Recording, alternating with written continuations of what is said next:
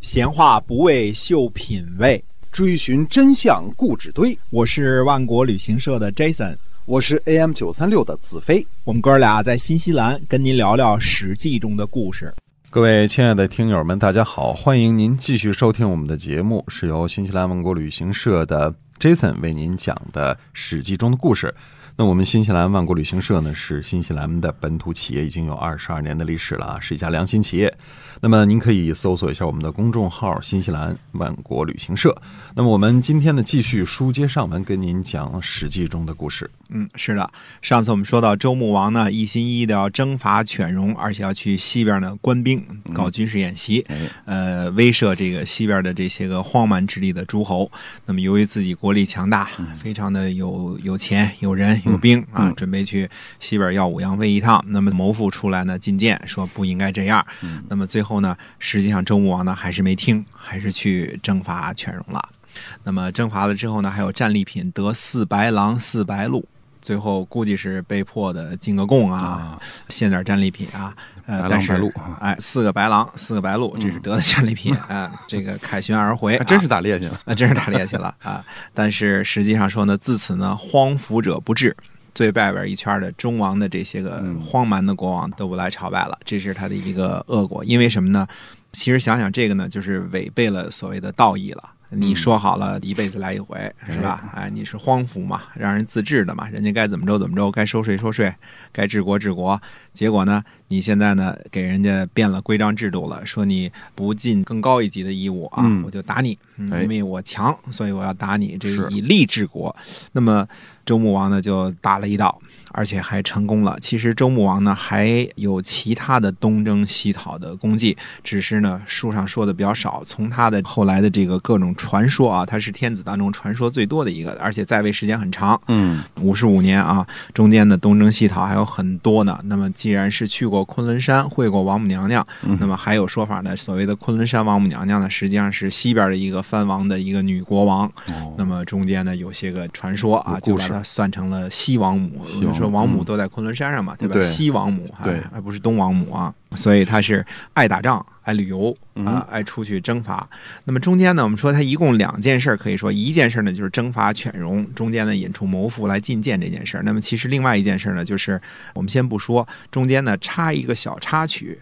那么这个插曲呢，也对后世呢影响非常大的一个插曲。那么中间呢是一个什么样的一个故事呢？就是说周穆王的司机班的班长啊，他的一段故事。哦，啊，他的所谓他的御啊，就是给他驾车的这个人呢，非常有名，叫造父。那么造父呢，也是很多神话传说当中的一个人物啊。当然说善养马呀、善驾车呀，就是反正搞这个呃驾驶这方面是非常灵的。实际上是他的这个司机班的班长。嗯班长嗯哎，造父呢，他曾经立下过什么功劳呢？周穆王在西边也可能是游弋的时候，也可能是在征伐的时候。总而言之呢，这个时候呢，中间呢，徐荣呢又叛乱了。我发现这个东边的淮河流域的这个地方也是一个不稳定的一个因素。嗯经经常在周朝的时候搞点事儿。我们知道，在这个周公的时候啊，成王的时候就闹过一次事儿啊嗯。当时呢，把这个残燕，就是把这个燕国呢给干掉了，然后把他的国王呢迁到博姑啊。那么这是一段故事啊。前面讲过，这次呢，徐州这块儿呢又闹事儿了。结果造父呢就驾着他这个马车呀，一日千里，一天走了一千里地，回来平乱。你想象一下，在没有灵智宝马的周王朝的时候啊，这个只有千里马才能日行千里哈，哎，他得赶成什么样？这个史上还有记载的，说他给穆王找的，这就我们说天子要四嘛，这个嗯四匹马得四驾车嘛，对，那四匹马呢，找了四匹都是千里马，其中有个季。后来说曹孟德这是老骥伏枥，志在千里。这个季啊，这是一个。那么还有温丽啊，还有华流，还有绿耳，这么四个千里马，这个千里良驹。那么造父呢，赶着这辆车呢，一天就把王上给送回来了，然后赶紧赶得及时间去平乱，呃，把这个徐州的事儿呢又给平掉了。因为这个驾车之功呢，造父呢就被封在赵城。那么它有一个封城，就赵城。赵父呢是姓赵的，那么这个地方呢就是赵。我们说赵他的祖先，就是说这个赵父的祖先是谁呢？这个还得往上了推，往上推呢，其实也是有名有姓的啊。他的祖先是帮助大禹治水的大费，哦，都所是以跟这儿来的。跟大禹治水那时候都有关系。嗯那么大费呢传了很多代之后呢，在什么时候呢？后来在周孝王的时候呢，他也被封了。那么这个呢是封的那是秦营，那就更有名了嗯。到周孝王封那就更有名了。后来有时间我们讲到这个秦国的祖先的时候再讲到这儿啊。那么实际上他是姓嬴氏的，从舜帝那时候封大禹的功臣那个讲呢，他应该是姓嬴氏，但是因为封在赵，他又姓赵氏。那么当时呢，秦赵所有的这些呢都是。住在这个赵城这个封城，哦那么秦赵本是一家，他们都是一个祖先，都是大费这个祖先。到时候到讲到秦国的祖先的时候，我们再讲这件事儿啊。但是造父呢是这一脉当中中间很成功的他们家族的一个英雄。嗯那么由于他很成功，所以当时的其他的嬴姓的子孙呢，也都托庇在赵城，其实都住在这儿。哦有人封地了嘛，有人这个是当官了嘛，对吧？嗯都住在赵城，所以当时造父呢也是非常大的一个功臣，而且是呃保护自己的这个亲戚啊、家嗯族都是挺有名的。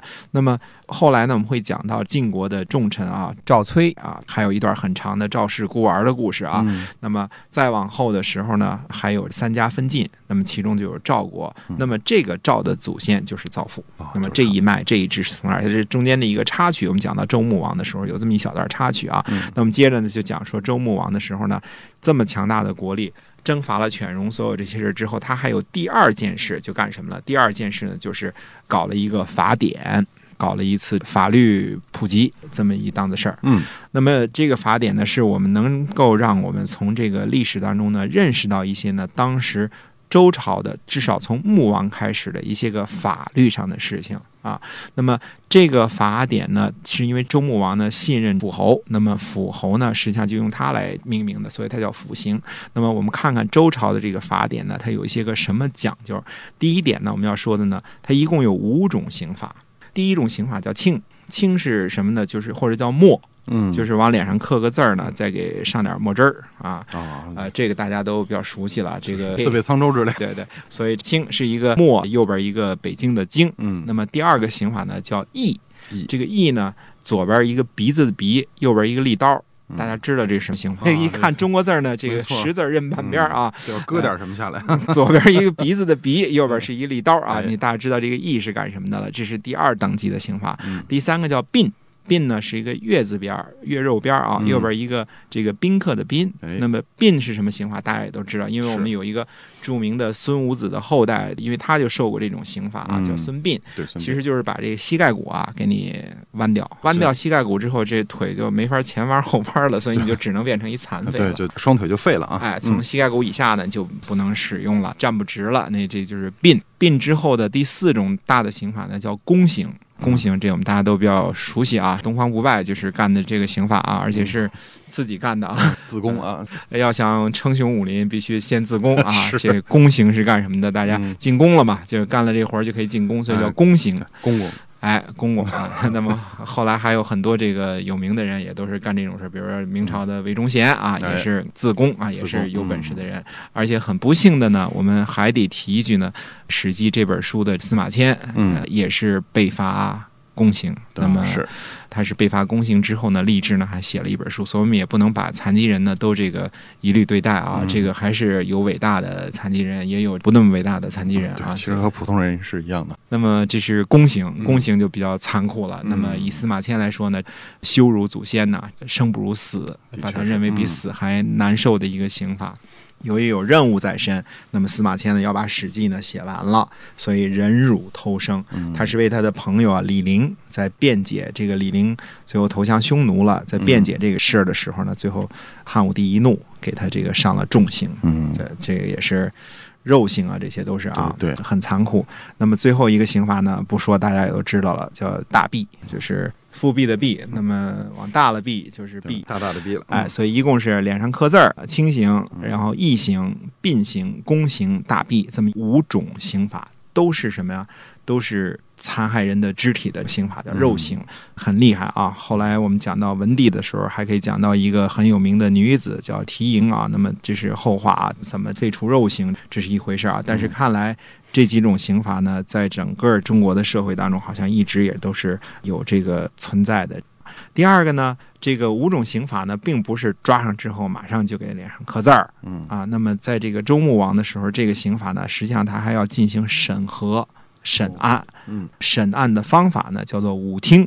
我们说这个五听啊，实际上是五种不同的方法。我们先说说它是什么东西啊？嗯五听呢，一曰词听，二曰色听，三曰气听，四曰耳听，五曰目听。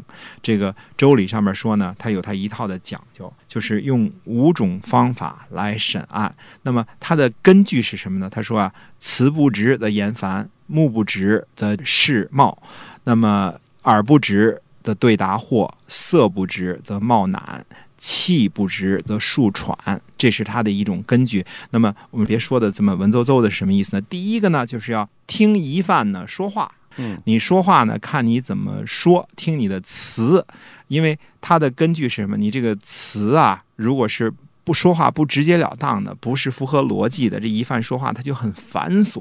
嗯，呃，人呢说话说得很啰嗦的人呢，大多没有什么见识，就是啰里啰嗦的，这个说得很繁琐，这事儿呢不值，就没有 point，、这其中不值得取。对吧？你只要不值，那你就是取，嗯所以你不直截了当的说，你不是就事论事的说，你没有逻辑，你就会说得很繁琐，越说越多，越说越多，这是有可能证明疑犯的一种方法，就是一听啊，只要听词，那么第二个要听什么呢？要观察疑犯的面色。如果疑犯有隐情，他面上呢就会有羞愧的这种表情。嗯啊，他感觉这个事儿有点儿做的不太对啊，人都有这个羞愧之心，都有良心啊，相由所以心生啊，可能哎就反映出来了。哎，第二个要相面，要看脸色会有什么表情。嗯第三个呢是观察人的呼吸，啊，如果疑犯呢答问题的时候，这如果他说的就是有隐情的话呢，那么他就会气喘啊，嗯，就这呼吸这可能嗯这好像也不太公平。你人天生个哮喘，你怎么办？，对他一个劲儿传你，你怎么判别的？这古代嘛，你没赶 上，呃人都不喘 我啊不，想赶上这个，没被审过是吧？是一 审所以就传第四呢，还要看他怎么倾听的。如果疑犯说话的时候心里有鬼的话，那么嗯他回答问题呢就会不清不楚啊，哦夹斩不清，没有条理，言就辞是闪烁啊，哎，这人呢，听也是一种能力。你嗯听的这个罔顾左右而言他，或者听不清楚，这些个呢都会有闪烁不好的这种表情的话呢，就有可能被定罪。嗯那么第五呢是观察眼睛，如果疑犯的眼睛不能目光直视，不能直着看着你说话呢，呃，很闪烁，人的眼睛呢就会失神，就有点看不清楚，眼睛就有点模糊。以这种五种方法呢来哦信息判断疑犯是否真的有罪。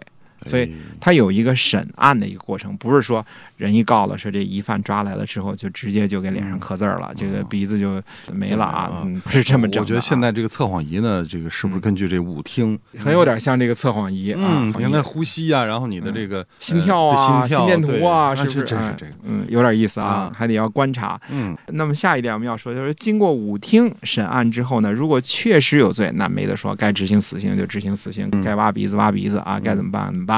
所以这个呢，五听审案之后确实有罪，那就执行。嗯那么说，如果审核之后有没有可能释放呢？嗯，有没有可能无罪呢？那么下回接着说。好。我们今天啊，《史记》中的故事呢，先跟大家聊到这儿了，是由万国旅行社的 Jason 为您讲的，我们下期再会。再会。